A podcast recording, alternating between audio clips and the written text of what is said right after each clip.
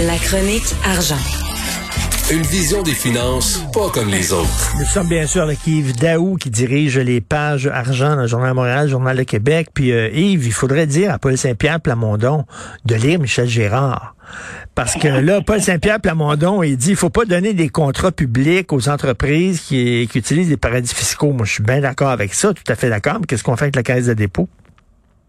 Ah ben là, écoute, ce matin, là, euh, bon, d'abord, euh, réglons le cas de Pierre-Paul euh, Saint-Pierre Plamondon. Donc, euh, tu t'arrêteras, tu te rappelleras que la semaine dernière, là, le, le, regroupement des journalistes avait fait mis à jour les Pandora Papers, là, dans lesquels tu retrouvais une sorte de monde qui faisait de l'évitement fiscal à travers le monde, dont des noms connus. Là, quelques jours après, Éric Girard est sorti pour dire hey, le Québec, nous autres, on est très bon. On a déjà récupéré depuis quelques années, au cours des cinq dernières années, 2 milliards de, justement de cet évitement fiscal-là, puis que là, il y avait une petite équipe de 150 personnes qui travaillaient à Revenu Québec. Puis là, après ça, bon, là, tu Québec solidaire qui est sorti puis qui dit que ça prenait une mission, un espoir, une mission impossible de type Tom Cruise là, pour euh, aller s'attaquer à tous ces gens-là qui étaient sur la liste de Pandora Ben oui. Et là, en dernière analyse, là, tu as le Parti québécois qui sort presque une semaine et demie euh, plus tard en disant écoute, là, ça prendrait euh, des, des, des, règles dans lesquelles il n'y a pas de contrat public pour les délinquants des paradis fiscaux.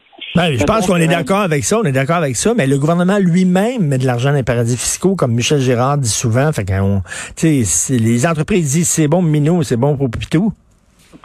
Ben, on en a parlé, Richard, tous les deux, là, l'espèce d'hypocrisie ou de, de, de, manque de transparence. C'est un moment où on dit quelque chose, qu'on est contre les paradis fiscaux, puis en même temps, de la main droite, on, est, on, on, on, continue à investir dans les paradis fiscaux.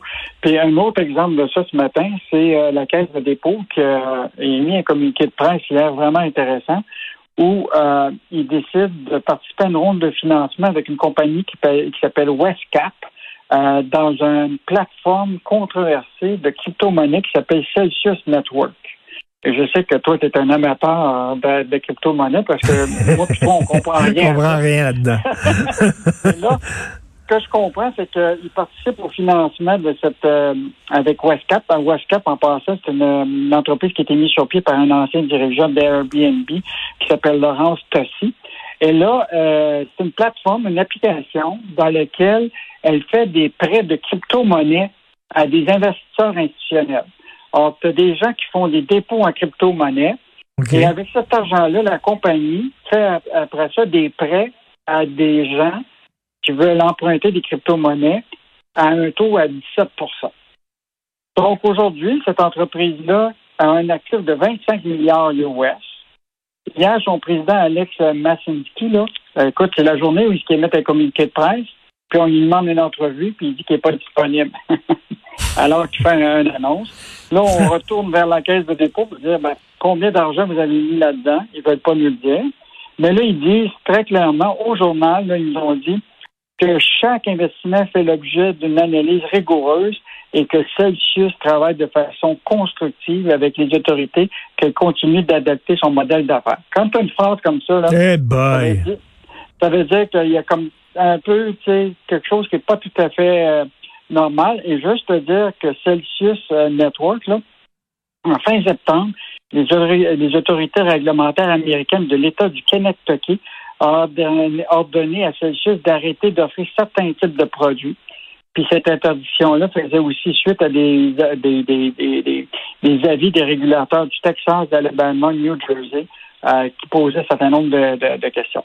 Donc, euh, hmm.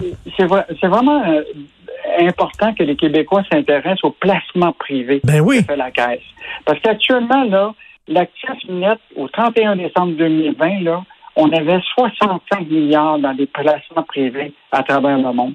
C'est 18% du portefeuille de la Caisse de dépôt du bas de des Québécois. Et sur ça, là, on a un rendement d'à peu près 13, 13,5, 14% de, rendement. Mais la transparence là-dessus, on, pose des questions, on ne peut pas savoir c'est quoi le risque que les Québécois prennent quand ils mettent de l'argent là-dedans. Quand il y a eu la question de mettre 150 millions de plus dans le mécanisme, là, hmm. ben, c'est quoi le risque qu'on prenait en mettant de plus d'argent dans le mécanisme? Quand on investit dans WeWork, une compagnie d'immobilier à New York, C'est quoi le risque que les Québécois prenaient? Euh, quand on a investi dans Ally Universal, une compagnie de sécurité qui s'apprête aussi à acheter G4S à Londres, qui est une société de, en sécurité qui, mettons, qui passe de scandale en scandale, c'est quoi le risque que les Québécois Mm. prenaient? Je pense qu'il y a beaucoup, beaucoup de questions à ces investissements privés euh, que fait la Caisse. Nous, on les pose ce matin. Et euh, je pense que Ben oui, puis euh, tu sais, on ben- envoie, on envoie beaucoup, beaucoup d'argent au gouvernement en se disant, c'est le gouvernement, j'espère qu'ils vont le faire fructifier cet argent-là, puis qu'ils vont être prudents parce que c'est quand même mon argent que j'ai gagné à la sueur de mon front en travaillant fort. On leur envoie une partie de notre, de notre salaire. C'est important pour les gens de voir qu'est-ce que le gouvernement fait avec notre argent. Puis euh, euh, dans la section argent justement du journal, vous faites une bonne job là-dessus. D'ailleurs, il y a un texte ce matin qui fait beaucoup jaser, hein, qui fait beaucoup réagir. C'est le, le texte de Daniel Germain sur des retraités piégés par la PCU. Écoute, euh, c'est l'article le plus populaire actuellement sur le site de- de- du journal. Ben ouais. là. Tu sais, depuis des semaines, là, les retraités se plaignent qu'ils se font couper leur supplément de revenus garanti parce qu'ils ont reçu la prestation canadienne d'urgence, c'est la PCU. Euh, je te rappellerai que beaucoup de retraités là, qui ont des petits revenus, des fois, ils ont, ils ont comme euh, pour obt- obtenir la, PCU, il fallait que tu aies au moins 5 000 de revenus. Alors, la majorité de ces gens-là, dans bien des cas, ont peut-être aussi un petit travail à temps partiel, etc. Or, dans le calcul actuellement, pour euh, toute la question de, de Revenu Canada, l'idée, c'est qu'ils calculent que la PCU est considérée comme un revenu de travail et donc pas comme une prestation d'aide. Donc, ça, Ben, c'est comme considéré comme un, revenu, ils déduisent à ce moment-là leur supplément de revenu garanti. Ben, c'est Euh, injuste, mais ça n'a pas, ça a pas de maudit bon sens. Ben non, ça peut aller jusqu'à 50 cents pour chaque dollar de revenu déclaré. Fait qu'il y en a, là, l'impact, ça peut être entre 104 dollars et 417 dollars par mois euh, pour des, des, des, gens retraités là, qui ont des petits revenus. Là. Mettons là, qu'ils ne doivent pas la trouver drôle. Donc, Ah, ben euh, là, c'est n'importe quoi, mais tu sais, il y en a des retraités là, qui ont de la misère, là, tu sais, c'est pas tous des riches, c'est pas tous Liberté 55 qui sont en train de jouer au golf euh, en Floride, là. Euh, c'est des gens qui que Trudeau, quand ils ont mis, ce- sur, euh, mis en place ce programme-là de la PCU, là, ça avait été fait un peu euh, tu sais, euh, assez rapidement. Donc, les règles là, ont été un peu tout croche. Donc, ils doivent vivre avec euh, avec ça aujourd'hui. Puis là, ben, il y a des retraités qui se font couper leur supplément de revenu garanti ce matin. Ben, c'est dégueulasse. Ils reçoivent, ils reçoivent la PCU, puis c'est considéré comme un revenu. Écoute, rapidement, là, on disait plus tard, on va se faire venir des notre pizza avec des drones. Mais là, on voit qu'il y a des drones qui livrent des organes. Il y a un poumon qui a fait un voyage par drone.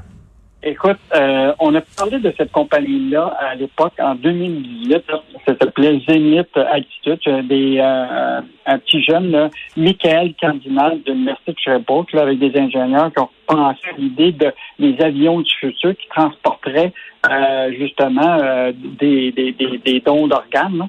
Et, euh, et ce qui est intéressant, c'est qu'une grosse entreprise biotechnologique du Maryland qui s'appelle United Therapeutic Corporation, qui est cotée en bourse à, Nasdaq, qui a décidé de miser sur ces jeunes-là à Bromont. Euh, et si tu vas te promener à Beaumont, déjà, là, tu peux voir l'édifice, l'usine qui, qui, est là. Et donc, eux autres, ils ont, euh, développé toute la question de faire voler des drones pour transporter des dons d'organes. Parce que United Therapeutic Corporation, c'est justement euh, une entreprise qui vise à accélérer justement le transport d'organes parce qu'on s'aperçoit de plus en plus que les personnes décèdent en attente d'un don d'organes qui n'est pas Ben arrivé oui. assez rapidement. Alors, donc, ils ont fait une première expérience à Toronto hier, euh, ou, euh, au cours des dernières semaines. là. Le vol a duré de 5 à 6 minutes, entièrement pré- pré- pré-programmé, sur une courte distance de 1,5 km entre Toronto Western Hospital puis l'hôpital général de Toronto. Puis, euh, ils ont livré un premier poumon euh, par drone. Wow. Euh, donc, euh, et ça, c'est vraiment le, le, le, génie québécois de Bromont qui a servi à faire cette, cette, cette expérimentation, Wow, cette, des- cette première mondiale-là. Des livraisons de poumons. Ben, coudon. Merci beaucoup. Merci, Yves. On se reparle demain. Bonne journée. Bonne journée.